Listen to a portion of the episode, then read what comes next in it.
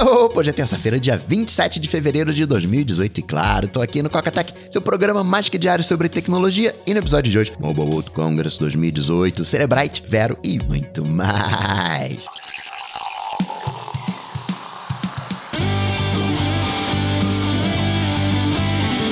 Dicas, produtividade, tecnologia, opinião, comportamento, tendência, notícias. Cocatec. Cocatec, a sua dose diária de tecnologia.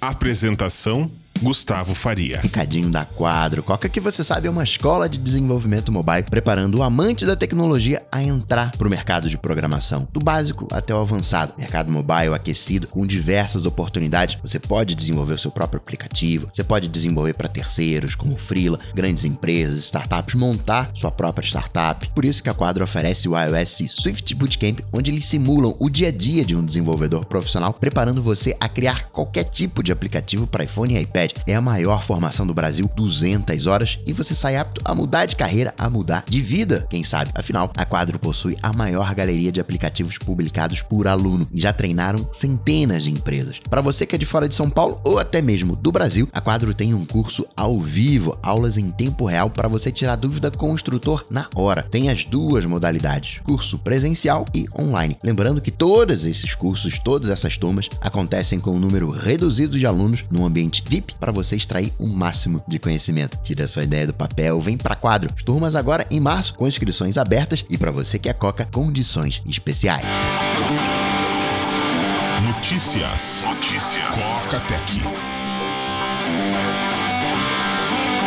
Ô, Coca, você tá chateado com o S9, hein? Vai dizer que não tem nada no S9 que você não queria no iPhone? Claro, muita coisa. Queria sim uma câmera que tirasse fotos. Eu não quero saber que a abertura da câmera é dinâmica. Eu quero tirar fotos melhores com pouca luminosidade, porque a gente vive um mundo real e o mundo real tem essas oscilações na qualidade da luz. Quero sim um ultra slow motion de 960 frames por segundo. Claro que quero. Queria até que não fosse mais Lightning, que fosse micro USB padronizado. Não, não, micro USB. Mas tem o Made for né? A Apple não vai abrir mão do seu Made for. É uma graninha a mais, mas convenhamos, isso não é uma grande inovação. O que a gente viu no S9 poderia muito bem ter sido uma atualização silenciosa. O S8 agora é assim, seguindo essa vibe de atualizações mais frequentes. E qualquer outra coisa, eu olhei aqui o meu OnePassword e não vi esse esquema de verificar se a minha senha ela foi vazada ou não. Então, duas coisas. Você tem a torre de vigia. Torre de vigia, entra lá no seu OnePassword aplicativo. Torre de vigia vai dizer o seguinte: olha, o, o serviço Box.net teve vazamento. O vazamento foi em 2014 e a última vez que você mudou essa senha foi em 2013. Dados fictícios. Então, ó, troca a senha. O Yahoo teve problema. Troca a senha Bitly teve problema. Tumblr. Isso é o que faz o Torre de Vigia. É um serviço que está dentro do aplicativo, que cruza as suas senhas com os seus serviços, com os vazamentos. Diz, ó, você não troca essa senha tem mais de três anos. Essa senha ela tá duplicada. Você tá usando essa senha nesse serviço e nesse outro aqui. Essa senha é fraca. Isso é Torre de Vigia. O que o OnePassword fez foi na versão online, onepassword.com, na tela onde você edita a senha, onde você troca a senha, a opção de você perguntar se aquela senha que você está gerando, não tem aquele gerador de senha, para essa senha que eu estou gerando aqui, ela por algum, ou estou colocando, ela por algum acaso, ela já foi vazada, alguém que usava essa senha, teve essa senha disponibilizada na internet, então melhor não usar. Mas é para quem assina, o onepassword.com é para quem assina. Se você comprou o aplicativo, você não tem esse serviço. Eu ainda não vi o um motivo para assinar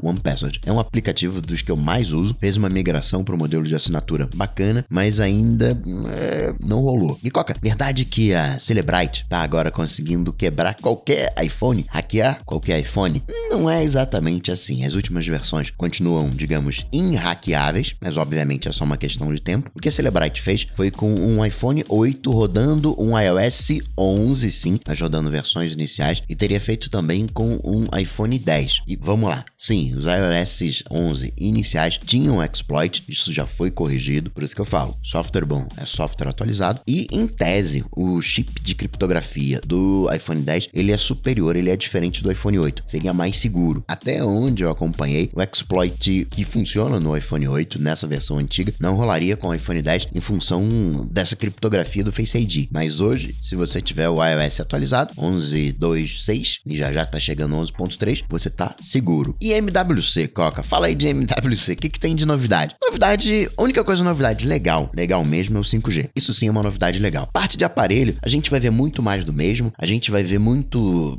note, muita alcinha, muito chifre. O Oriente adotou de vez o chifre. Aqui a gente tá meio reticente, mas eles adotaram. Por que, que eles adotaram? A gente quer telas maiores. Uma das pequenas alegrias que eu tinha com o Plus era um site específico que, em função do tamanho de tela, mostrava uma informação que eu queria. E como a tela era dos outros que eu tinha, né? Era pequenininha, não aparecia. No 10, a informação aparece. Tem que colocar em modo paisagem, deitado, aí aparece. Mas antes, o que, que eu fazia? Eu abria um terminal gráfico para pegar uma tela, um computador de verdade, tela grande, para poder interagir com aquela informação que estava escondida no meu iPhone. Para solução de contorno, longe de ser ideal, o site deveria ser atualizado, deveria ter uma versão mobile, conjuntos de erros, mas você tem que se adaptar. Você reclama, mas precisa daquilo, você vai dar um jeito. Essa é uma outra vantagem do Dex para viagem, para você tá mobile e precisa de uma tela maior, Dex é matador. Outra coisa adiciona é outra coisa que eu queria no iPhone. Mas existe um problema de aumentar a tela, mas a gente não quer aumentar junto o aparelho. Então, uma das coisas que você vai fazer é reduzir o máximo as bordas. Só que a gente já tem hoje tecnologia para colocar o leitor de impressão digital na tela, até não precisar de leitor de impressão digital, porque tem reconhecimento facial, mas você ainda precisa de câmera, você ainda tem aqueles módulos e aquilo ocupa um espaço. Então, vamos criar um dentinho para aproveitar melhor a tela. A Huawei Notebook fez uma coisa interessante, colocou a webcam no teclado. Então, no notebook, a parte de tela fica toda a tela e você tem ali,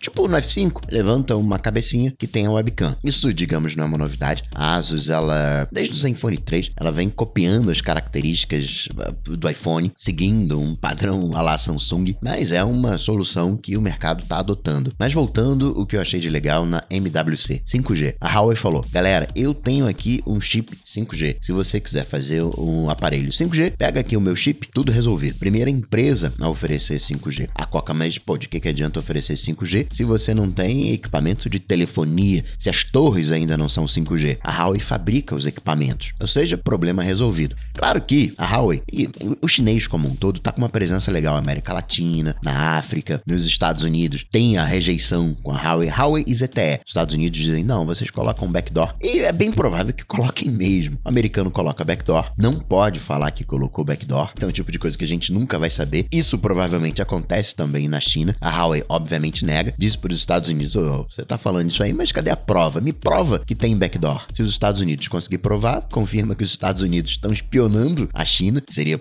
outro problemão. Então vai ficar elas por elas. Inclusive, se você olhar o quadro da Huawei, parece uma empresa militar. Em tese, ela é uma empresa privada, mas não divulga nenhum dado, ninguém tem acesso a nada. E no executivo a gente só tem o partido chinês, leia-se militares. Então, né, não duvide de nada. Já que a gente está falando de segurança, registrar duas coisinhas. A Apple confirmou que está usando a nuvem do Google. A gente já sabia que ela usava a nuvem da Amazon, da Microsoft, e agora usa também do Google, mas os dados ficam criptografados. É só disco que está no Google, você não tem, não tem nenhum dado vazado, você não tem com o que se preocupar. A Intel, ela não teria avisado ao governo da falha Meltdown, Spectre, antes de se tornarem pública, que é uma prática. Galera, tem essa falha aqui, a coisa vai ficar pública, avisou as empresas envolvidas, Apple, Google, Microsoft, mas não a galera de cibersegurança do governo americano. A votação do se pode ou não Uber e demais aplicativos deve escorregar para quarta-feira na Câmara dos Deputados. Tem um processo entre o VA e Cabify. O VA, caso você não lembre, ele faz um comparativo de preço. Você diz, ó, oh, tô aqui e quero ir para lá. E ele calcula, ó, se você usar Uber Black vai gastar tanto. Se for de Uber X, tanto. Se for de Cabify, se for de 99, te dá todos os preços. E o Cabify falou que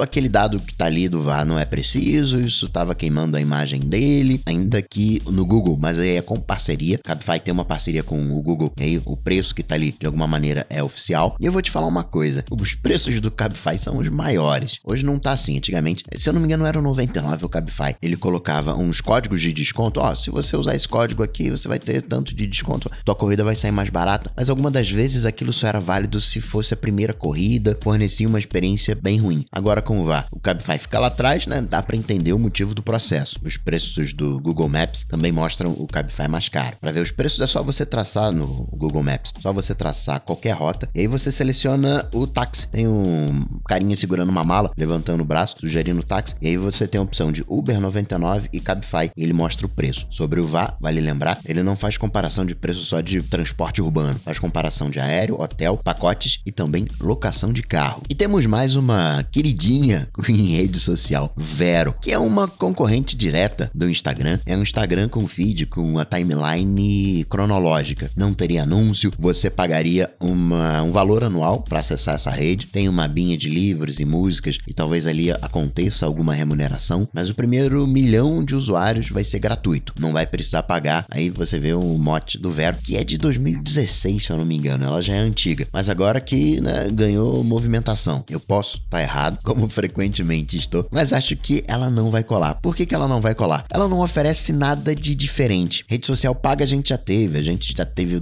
.NET e não colou, a gente não quer pagar. A gente já teve o Elo, a gente já teve redes sociais eh, meio assim assim, aquela do carinha do Orkut que eu esqueci o nome. Tem espaço para uma nova rede social? Claro que tem, desde que ela venha com algo novo. Você pode reclamar do algoritmo do Facebook. Ah, eu quero uma timeline cronológica, mas o fato é, cronologicamente você não consegue acompanhar tudo. Você precisa dessa ajudinha do algoritmo. Ó, só tenho cinco minutos para olhar o Facebook. Ele vai, ele quer que você passe o maior tempo possível na plataforma. Então ele vai dar um jeito, nem que ele não consiga fazer isso hoje, mas o que o Facebook quer fazer, te oferecer o melhor conteúdo para você ficar o maior tempo possível, para aqueles cinco minutinhos virarem 10, 15 minutos em todas as redes, seja Instagram, seja WhatsApp. Eu entendo quem diga, ah, mas eu só sigo quem realmente eu quero seguir, quem realmente tem um conteúdo importante e aí eu quero tudo dessa pessoa. E com essa forma algorítmica eu não vejo. É um bom ponto, mas só mostra que o algoritmo tá falhando, falhando em entender que aquele conteúdo para você é importante. Não tem jeito, no futuro a gente vai ter assistente para tudo. A gente vai ser assessorado por essa inteligência artificial, quer você queira, quer não, porque o volume de informação é muito grande.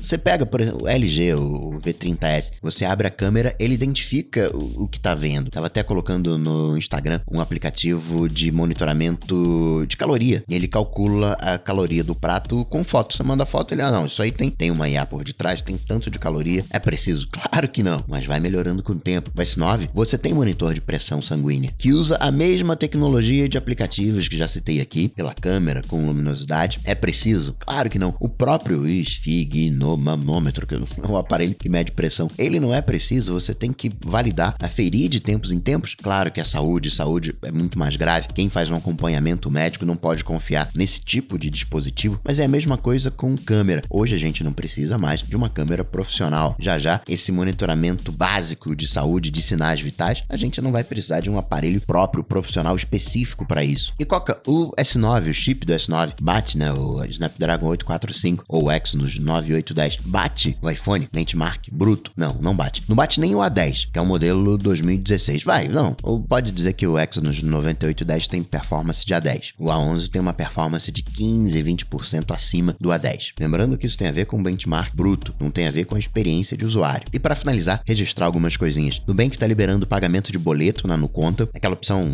na parte de baixo. Você tem minha conta, pagar fatura e transferir. Pagar fatura vai virar pagar e aí você vai poder pagar boleto. Lembrando que conta de luz, conta de telefone, conta de água são boletos, você vai poder pagar. A Apple lançou novos vídeos promocionais, vou colocar aqui nas notas desse episódio. Faz todo sentido, né? Tem que puxar um pouco a atenção para si. MWC, S9, não é à toa que apareceu, né? Você acha que foi casual o fato de aparecer um boato de que vai ter um iPhone 10, né? Um iPhone nessa nova linha, sei lá como é que vai se chamar esse ano, né? Plus, né? Com uma tela maior. Não foi, né? Os carros autônomos podem agora ser testados na Califórnia, saiu a regulamentação. Sem teste não tem jeito, o carro não vai pra rua. As chaves de criptografia do iCloud na China estão indo pra China. Os dados já estavam na China, mas as chaves ainda ficavam em poder da Apple nos Estados Unidos. Agora tudo gerência chinesa. E Coca, você falou de criptomoeda dizendo, ó, oh, vê se tem alguém confiável, alguém de renome apoiando a iniciativa para ver se é confiável. O Steven Seagal, que eu conheço, tá apoiando uma iniciativa. Bitcoin, mas o coin é com dois Is. Aí não, né?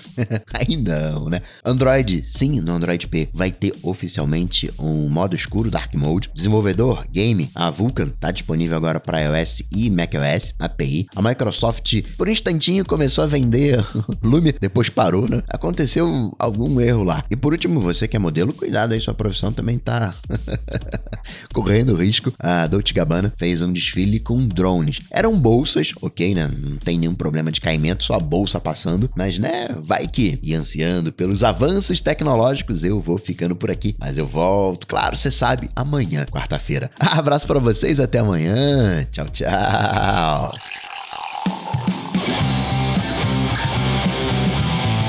Cocatec está presente em todas as redes sociais YouTube, Facebook, Twitter, Instagram. Acesse quacatec.com.br. Assine o podcast.